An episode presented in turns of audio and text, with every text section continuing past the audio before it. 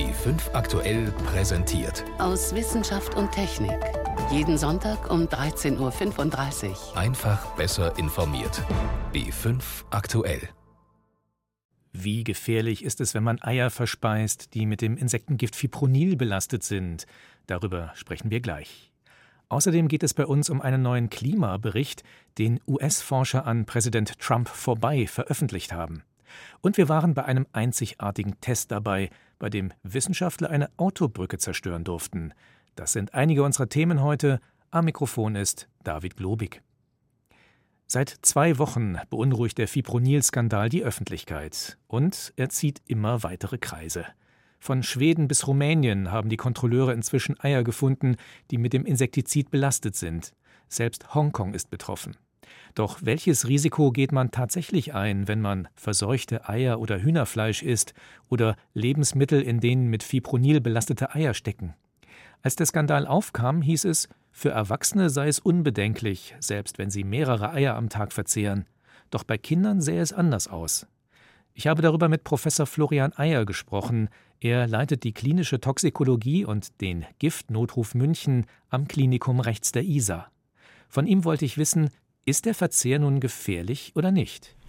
Ich glaube, ganz wichtig ist zu unterscheiden zwischen akuter Gefährdung, also akuter Toxizität und möglichen chronischen Gefahren. Was wir bislang zur Akuttoxizität wissen, ist, dass die bisher in Hühnereiern höchst gemessene Dosis jetzt außerhalb von Deutschland mit 1,2 Milligramm Fipronil pro Kilogramm Ei zumindest bei Kindern, das bezieht sich allerdings auf Daten aus England mit dortigen Verzehrmengen, davon ausgegangen wird, dass ein bestimmter Referenzdosiswert etwas überschritten wird um den Faktor 1,6 und man deswegen nicht sicher ausschließen kann, dass es zu einer gewissen Belastung von Kindern kommen kann. Heißt das auch ein gesundheitliches Risiko? Also wenn solche Grenzwerte, wie sie das Bundesinstitut für Risikobewertung angibt, überschritten werden, wie nah dran ist man denn da an tatsächlich kritischen Werten? Die in Eiern gemessenen Fipronilkonzentrationen sowohl im Ausland als auch in Deutschland liegen weit unterhalb der Grenzwerte, die im Tierversuch toxische Effekte gezeigt haben.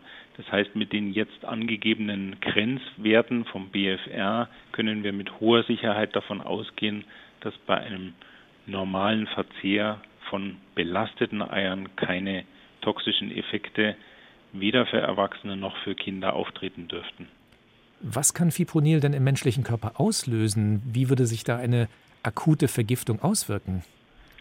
Also dazu gibt es relativ wenig klinische Daten. Es gibt Daten aus Serien aus der USA. Das sind im Wesentlichen Personen, die exponiert waren bei der Ausbringung von Fipronil, also wahrscheinlich deutlich höhere Mengen eingenommen oder eingeatmet hatten. Und da weiß man, dass Fipronil äh, vor allem neurotoxische Effekte hat, also insbesondere im zentralen Nervensystem dass Neurotransmitter, die die Erregung eher hemmen, dass dieses System unterdrückt wird und demnach abgeleitet kommt es beim Menschen eher zu einer Übererregung im zentralen Nervensystem.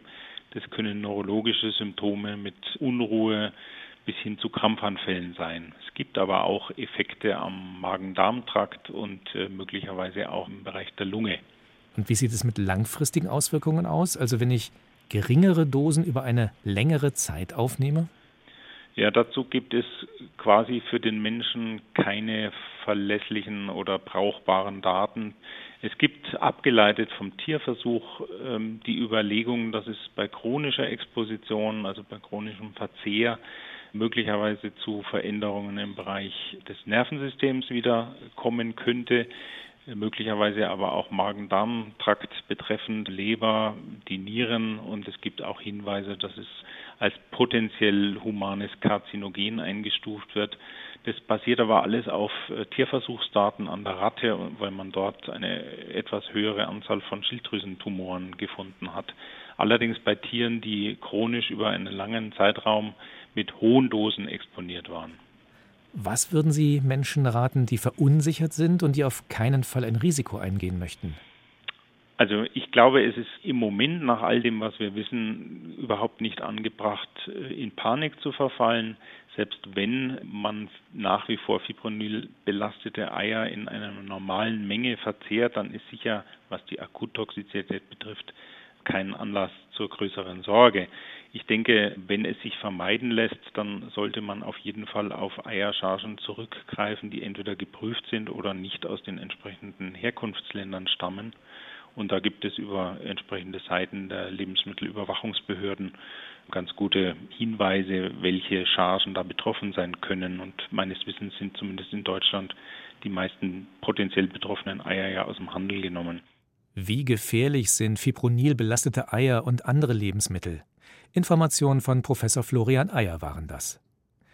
Wer in der Apotheke Aspirin verlangt, der meint oft gar nicht dieses spezielle Medikament, sondern einfach nur ein Schmerzmittel.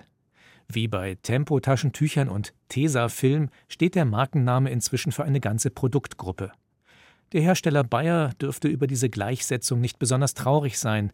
Sie sorgt schließlich mit dafür, dass das Unternehmen jedes Jahr mehr als 12 Milliarden Aspirintabletten produzieren kann. Begonnen hat der Siegeszug des Medikaments vor 120 Jahren. Mehr dazu von Yvonne Meyer. Es ist der 10. August 1897. Der Chemiker Felix Hoffmann steht in einem Labor der Firma Bayer und macht Notizen in seinem Laborjournal. Seit längerem versucht er eine Substanz herzustellen, die Acetylsalicylsäure heißt. An diesem Tag hat er es geschafft. Es ist die Geburtsstunde von Aspirin, das wahrscheinlich erfolgreichste Medikament des vergangenen Jahrhunderts.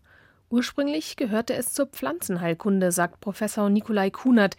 Er ist Chemiker an der Jacobs University in Bremen.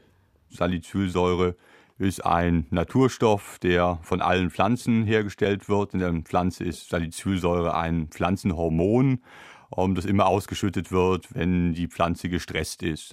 Weidenrinde und Mädesüßkraut sind reich an dem Wirkstoff, der hauptsächlich gegen Fieber eingesetzt wird.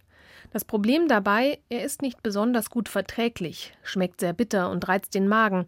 Das ist auch der Grund, warum Felix Hoffmann nach einer neuen chemischen Struktur sucht, in der die Salicylsäure beinhaltet ist. Seine Version ist, dass sein Vater ja unter verschiedenen Beschwerden litt und Salicylsäure zu sich nahm und ihn dann daraufhin bat, ein, ein besseres Medikament zu entwickeln. Und Hoffmann ging dann ins Labor. Und entwickelte das Aspirin, was er dann im Laborbuch notierte. Das ist die offizielle Version, die auch die Firma Bayer bis heute vertritt. Es gibt aber auch noch eine andere. Da kommt ein Herr namens Eichengrün vor. Arthur Eichengrün war eigentlich der Vorgesetzte von Hoffmann, der Leiter der Bayer Forschungsentwicklung zu der Zeit. Und in seiner Version gab er Hoffmann den Auftrag, am Ester der Salicylsäure herzustellen, um einfach verbesserte fiebersenkende Mittel zu entwickeln.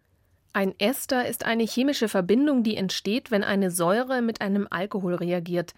Acetylsalicylsäure ist also ein Ester, auch wenn der Name das nicht sofort verrät. Bis heute ist nicht geklärt, wer denn nun wirklich der Vater des Aspirin gewesen ist. Doch eines ist klar. Aspirin hätte ohne Arthur Eichengrün niemals das Licht der Welt erblickt, denn dieses Medikament wurde firmenintern abgelehnt sagt Ulrich Chaussy. Der Journalist forscht seit vielen Jahren zur Familie Eichengrün. In der Pharmakologieabteilung von Bayer dachte man nämlich, Aspirin könne das Herz schädigen. Nikolai Kunert.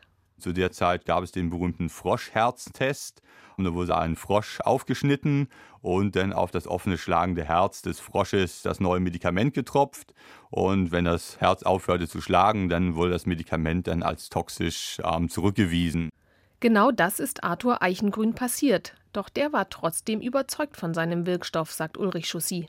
Eichengrün hat mit einem riskanten Selbstversuch in steigender Dosis Aspirin zu sich genommen und hat seine Auffassung, die er hatte, bestätigt gefunden, dass es kein Herzgift sei. Und er schickte ohne offizielle Genehmigung Aspirin nach Berlin und ließ es dort vom Bayer-Vertreter an Ärzte verteilen, mit durchschlagendem Erfolg. Später erkannte man sogar noch, dass Aspirin als Blutverdünnung wirkt, ursprünglich eher eine unerwünschte Nebenwirkung, weil es zu Magenblutungen führen kann. Gleichzeitig schützt es so vor Herzinfarkten. Und das ist heute das wichtigste Einsatzgebiet von Aspirin. Die Geburtsstunde eines Erfolgsmedikaments. Vor 120 Jahren gelang es erstmals, Acetylsalicylsäure herzustellen, den Wirkstoff von Aspirin. Ein Beitrag von Yvonne Meyer war das. Sie hören B5 aktuell aus Wissenschaft und Technik mit David Globig. Präsident Trump und der Klimawandel. Das bleibt ein schwieriges Thema. Am Freitag vor einer Woche haben die USA gegenüber den Vereinten Nationen nun ganz offiziell erklärt, dass sie aus dem Pariser Klimaabkommen aussteigen werden. Prompt meldeten sich diese Woche US-Wissenschaftler zu Wort, die für die Regierung einen umfassenden Bericht zum Klimawandel erarbeitet haben. Diesen Report muss das Weiße Haus eigentlich freigeben, bevor er veröffentlicht wird. Doch das war einigen Forschern zu heikel. Sie befürchteten, dass Regierungsmitarbeiter den Bericht abschwächen könnten. Die Wissenschaftler haben den Report deshalb vorab bekannt gemacht. Ich habe darüber mit meiner Kollegin Miriam Stumpfe gesprochen. Sie verfolgt die weltweiten Klimaschutzbemühungen seit langer Zeit. Was ist das überhaupt für ein Klimareport? Der Bericht ist eigentlich Routine. Alle vier Jahre fassen US-Wissenschaftler den Stand der Klimaforschung zusammen, haben dabei einen besonderen Fokus auf die Auswirkungen auf die USA und legen diesen Bericht dem Kongress vor. Das ist der normale Vorgang. Und der Entwurf zu diesem Bericht, der war auch schon im Januar da. Dass jetzt so viel darüber diskutiert wurde, hat damit zu tun, dass einzelne Wissenschaftler warnen, schaut her, wir haben das und das rausgefunden, wir haben das zusammengestellt. Das liegt Trumps Verwaltungsbehörden vor, das könnte gestoppt werden. Passt auf, dass hier keine Zensur passiert. Sind denn die Erkenntnisse in diesem Bericht so brisant, dass man diese Befürchtung haben müsste? Im Prinzip steht erstmal drin, was man seit Jahren weiß und seit dem letzten Bericht des Weltklimarates auch sehr klar. Der Klimawandel findet statt, die Erwärmung schreitet voran, übrigens mit Folgen, die in den USA schon zu spüren sind. Und das Ganze ist menschengemacht, zumindest sagt die Wissenschaft, das ist extrem wahrscheinlich. 95 bis 100 Prozent Sicherheit liegen dahinter, hinter dieser Aussage. Und das ist ein Widerspruch zu Trump, der sagt, der Beitrag des Menschen zum Klimawandel ist unsicher, hat er zumindest so schon öffentlich gesagt. Und so liefert dieser Bericht allen, die Trumps Propaganda in diesem Thema etwas entgegenhalten wollen, einfach weitere Munition. Was für Argumente finden sich jetzt im Bericht? Einmal sehr konkrete, was die USA angeht. Regionale Auswirkungen des Klimawandels. Es gab auch schon in den vergangenen Jahren mehr Hitzewellen, mehr Starkregungen, Überschwemmungen. Und das sind genau die Dinge, die man bei steigenden Temperaturen erwartet. Auch in Sachen Meeresspiegelanstieg hat dieser Bericht neuere Zahlen. Da sind tatsächlich die Prognosen etwas pessimistischer geworden. Der US-Bericht sagt, Je nach Szenario, also je nachdem, wie stark wir den CO2-Ausstoß eindämmen, könnten die Meeresspiegel bis Ende des Jahrhunderts zwischen 30 und 130 Zentimeter ansteigen. Der Weltklimarat vor drei Jahren hatte noch gesagt, also auch im schlimmsten Fall bis 80 Zentimeter, aber die Prognosen lagen damals nicht drüber. Und das hat eine Relevanz auch für die USA, denn der Anstieg des Meeresspiegels wird nicht überall auf der Welt gleich passieren, sondern zum Beispiel an einigen US-Küsten überdurchschnittlich stark. Also insofern sind solche Beispiele Argumente für Leute, die eine konsequentere Klimapolitik fordern. Also der Eindruck ist, der Ton in der klimapolitischen Debatte ist rauer geworden und da halten die Forscher auch bewusst dagegen mit sehr pointierten Aussagen. Wie schätzen Sie das letztlich ein? Werden die Wissenschaftler damit dann Erfolg haben mit solchen pointierten Aussagen? Auf Trump und seine Regierung wird das wahrscheinlich keinen direkten Einfluss haben, denn eigentlich ist es ja nicht neu, was da drin steht. Aber es ist ein Zeichen. Wissenschaftler und auch Behörden lassen sich offenbar nicht so einfach mundtot machen. In den vergangenen Monaten gab es ja Signale, die einem wirklich Angst machen konnten. Da wurde der Umweltbehörde ein neuer Chef vorgesetzt, ein industriefreundlicher Hardliner und Klimawandelleugner. Dann wurde angekündigt, Forschungsprogramme gerade in Sachen Klima zu kürzen. Aber es zeigt sich eben nicht nur die Wissenschaft, auch Behörden sind widerstandsfähig. Spannend wird's in einer Woche. Bis dahin muss unter anderem die Umweltbehörde EPA den Bericht abzeichnen, damit er dann offiziell dem Kongress vorgelegt werden kann. Und der EPA-Chef würde zugeben, dass nicht stimmt, was er früher gesagt hat, wenn er unterzeichnet. Wenn er nicht unterzeichnet, dann wäre es quasi Zensur, die jetzt offen liegt. Also es wird spannend am 18. August. Fakten, die Leugnern des Klimawandels gar nicht gefallen dürften. Miriam Stumpfe zum Klimareport, den US-Forscher diese Woche veröffentlicht haben, bevor das Weiße Haus ihn freigegeben hat. Wie tragfähig sind alte Brücken, besonders solche, die vor 50 Jahren und mehr gebaut wurden? Glaubt man den aktuellen Computermodellen, dann dürften diese Brücken heutige Verkehrsbelastungen auf Dauer nicht überstehen. Trotzdem sieht man keine Schäden, die das bestätigen würden. Diesem Widerspruch gehen Forscher zurzeit an der alten Saalebrücke in Hammelburg nach. Am Donnerstag hatten sie die Gelegenheit, ein spektakuläres Experiment umzusetzen. Norbert Steiche war für uns dabei. In einem Zelt neben der Saalebrücke steuern zwei Männer Hydraulikpumpen. Die bringen Minute um Minute mehr Last auf die gut 60 Jahre alte Brücke. Tonne um Tonne. Nach einer Stunde erkennt man, wie sich der Mittelträger immer mehr wie ein Lineal nach unten durchbiegt. Dann entstehen erste Risse und nach zwei Stunden ist ein etwa zwei Meter breiter Riss so groß, dass das Tragwerk quasi kollabiert. Jetzt, jetzt tut sich schnell was, gell? Helmut, jetzt langsam. Wir brauchen nicht mehr weiterfahren. Aggregat entlassen. Die Brücke stürzt nicht ein, aber der Träger ist gebrochen. Professor Oliver Fischer von der TU München hat lange nach der abbruchreifen Brücke bei Hammelburg gesucht. Mit den Versuchen können nun Modellrechnungen für bestehende Brücken verbessert werden. Etwa 50.000 gibt es in ganz Deutschland. 45 Prozent davon sind älter als 50 Jahre. Ob diese 62 Jahre alte Brücke nun möglicherweise länger gehalten hätte, mit einem Gewicht von rund 300 Kleinwagen auf einem nur 25 Meter langen Brückensegment, das kann man allerdings noch nicht sagen, meint Fischer. Da müssen wir erstmal genau nachrechnen. Aber grundsätzlich ist das genau rausgekommen, was wir uns erwartet hatten. Bis Anfang September will Oliver Fischer mit seinen Wissenschaftlern weitere Belastungstests an weiteren Brückensegmenten der Saalebrücke vornehmen mit Lasten bis 400 Tonnen. Also der Hintergrund ist generell, dass wir viele bestehende Brücken haben, die wir möglichst lange nutzen wollen. Wir müssen wissen, ob das möglich ist. Und wenn man bestehende Brücken jetzt nachrechnet mit den aktuellen Verkehrslasten, die ja deutlich gestiegen sind seit dem Zeitpunkt, als die Brücken gebaut wurden, dann stellt man mit unseren derzeitigen Modellen fest, dass in manchen Bereichen ein Ergebnis rauskommt, das eigentlich zeigt, wir müssten Risse bekommen. Und wir sehen diese Risse nicht. Das heißt, unsere rechnerischen Defizite, nenne ich es mal, sind scheinbar tatsächlich nicht da. Und wenn wir jetzt die rechnerischen Defizite einfach umsetzen würden, würden das bedeuten, wir müssen weiter noch mehr verstärken oder vielleicht auch frühzeitig rückbauen. Und deshalb versuchen wir hier gezielt einzelne Rechenmodelle, wo wir uns noch Potenzial erwarten, zum Beispiel eben die Querkraft an so, so Stützbereichen, dass wir die noch wirklichkeitsnäher hinbekommen.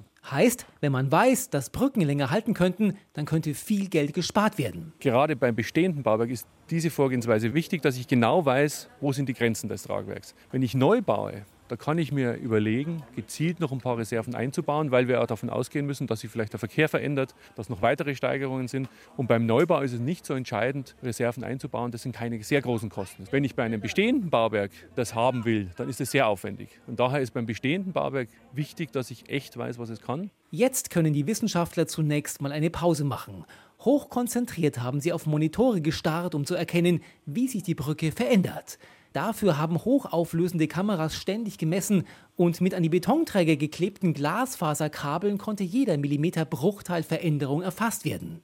Diese Messmöglichkeiten gab es bislang nicht. Da haben wir in den letzten drei Jahren viel Gehirnschmalz reingesteckt, um die weiterzuentwickeln fürs Bauwesen, wo es bisher noch nicht verwendet wurde. Jetzt ist sie hin, die Brücke. Jetzt ist sie hin, das ist klar. Aber wir haben noch drei weitere Tests und die dienen ja auch dazu, um das Ganze zu bestätigen. Wir brauchen eine gewisse Statistik. Wir brauchen auch die Laborergebnisse dazu und letztendlich noch viel weiterer Arbeit, werden wir endgültige Aussagen treffen können. Welche Belastungen halten alte Brücken aus? Ein Beitrag von Norbert Steiche war das. Unser Gehirn erzeugt ständig schwache elektrische Signale, die man mit Elektroden messen kann. Diese Gehirnwellen unterscheiden sich zum Beispiel je nachdem, ob wir wach sind oder schläfrig, konzentriert oder entspannt. Und sie sind auch in den beiden Gehirnhälften unterschiedlich. Es gibt aber Menschen, die sagen, dass sie ihre Gehirnwellen beeinflussen, ja sogar synchronisieren können, durch Yoga oder Meditation etwa. Tatsächlich scheint das gar nicht so ungewöhnlich zu sein. Gehirnwellen synchronisieren sich auch bei anderer Gelegenheit. Yvonne Meyer geht diesem Phänomen nach in unserer kleinen Sommerserie Körperwissen. Stell dir vor, ich habe zum Beispiel total eine Freundin, die heiratet jetzt zum zweiten Mal. Partys, die in der Küche gefeiert werden, sind die besten. Viele Menschen in einem kleinen Raum, die Getränke sind griffbereit und aus der Anlage dudelt die Musik. Das Problem bei solchen Küchenpartys, wenn es irgendwann zu voll wird, verstehe ich mein eigenes Wort kaum noch und es fällt mir schwer, meinem Gegenüber zu folgen. Die Worte gehen im Rauschen all der verschiedenen Geräusche unter, die um meine Aufmerksamkeit buhlen. Das überfordert mein Gehirn. Ja, mein Gehirn und nicht meine Ohren. Denn nicht die Ohren filtern das, was ich hören will, aus dem Geräuschewust heraus, sondern das Gehirn. Ja, ich wäre echt am falschen Tag zu dieser Hochzeit gegangen. Die hat tatsächlich schon am Freitag Geburtstag und ich habe alles jetzt für den Samstag vorbereitet. Und das kann man sogar sehen, sagt Malte Wüstmann. Er ist Neurowissenschaftler an der Universität Leipzig und hat in einem Labor diese Art Party nachgestellt. Der Versuchsaufbau ist im Prinzip eine anstrengende Höraufgabe in der die Probanden gleichzeitig auf dem linken Ohr Zahlenwörter hören und auch auf dem rechten Ohr. Also das auf der einen Seite. 65, 56, 37 und das auf der anderen. 87, 59, 25. Zusammen klingt das dann so. 65, 56, 25. Und die Probanden haben die Aufgabe, in jedem Durchgang dieses Experiments nur einer Seite zuzuhören. Also entweder den Zahlen auf der linken Seite oder den Zahlen auf der rechten Seite. Und die jeweils andere Seite soll ignoriert werden. Und ob die Testpersonen das geschafft haben, konnte Malte Wüstmann auch im Gehirn nachweisen. In Form von sogenannten Alpha-Wellen. Das sind elektrische Signale der Nervenzellen, die mit einer Frequenz von 8 bis 12 pro Sekunde über die äußere Gehirnrinde wandern. Bei dem Versuch von Malte Wöstmann sieht man, dass die Alpha-Wellen immer in der Hirnhälfte, auf dessen Seite die Probanden zuhören, größer ist. Das heißt, hört ein Proband dem Sprachsignal auf der linken Seite zu, sind auch die Alpha-Wellen in der linken Hälfte des Gehirns etwas größer als in der rechten. Und nicht nur das, diese größeren Gehirnwellen synchronisieren sich auch noch mit den vorgelesenen Zahlen. Das heißt, immer kurz nachdem ein Wort, in diesem Fall eine Zahl, präsentiert wurde, steigt dieses Ungleichgewicht an und ein paar hundert Millisekunden später fällt es wieder ab. Und so geht das dann die ganze Zeit. Eine Zahl wird präsentiert, das Ungleichgewicht der Alphawellen steigt an, fällt wieder ab. Wir können also unsere Gehirnwellen synchronisieren. Klingt ehrlich gesagt ein bisschen esoterisch nach Energien und unsichtbaren Kräften. Aber offensichtlich geht es. Ich frage mich, ist das nur ein kurioses Phänomen des Gehirns oder hat man davon auch was? Man hat was davon, sagt Malte Wüstmann. Man könnte zum Beispiel ganz neue Hörgeräte bauen, die ja mit Partysituationen oft überfordert sind. Das sehe dann so aus. Das Hörgerät steuert das Gespräch auf das linke Ohr und die Nebengeräusche, zum Beispiel die Musik, auf das rechte. Jetzt möchte der Nutzer gerne dem Signal auf der linken Seite zuhören und das rechte Signal ignorieren. Das heißt, er hört nach links und schwupps werden die Alphawellen auf der linken Gehirnseite größer. Das Hörgerät versteht, ah, die will links hören und regelt das Gespräch dort dann lauter und die Musik auf der rechten Seite leiser. Bereit für die Küchenparty mit Hörgerät. Und das Beste daran, solche Hörgeräte gibt es sogar schon. Zumindest als Prototypen in Malte Wüstmanns Labor. Wie sich ausnutzen lässt, dass wir unsere Gehirnwellen synchronisieren können. Ein Beitrag von Yvonne Meyer. Das war's für heute aus Wissenschaft und Technik. Am Mikrofon war David Globig.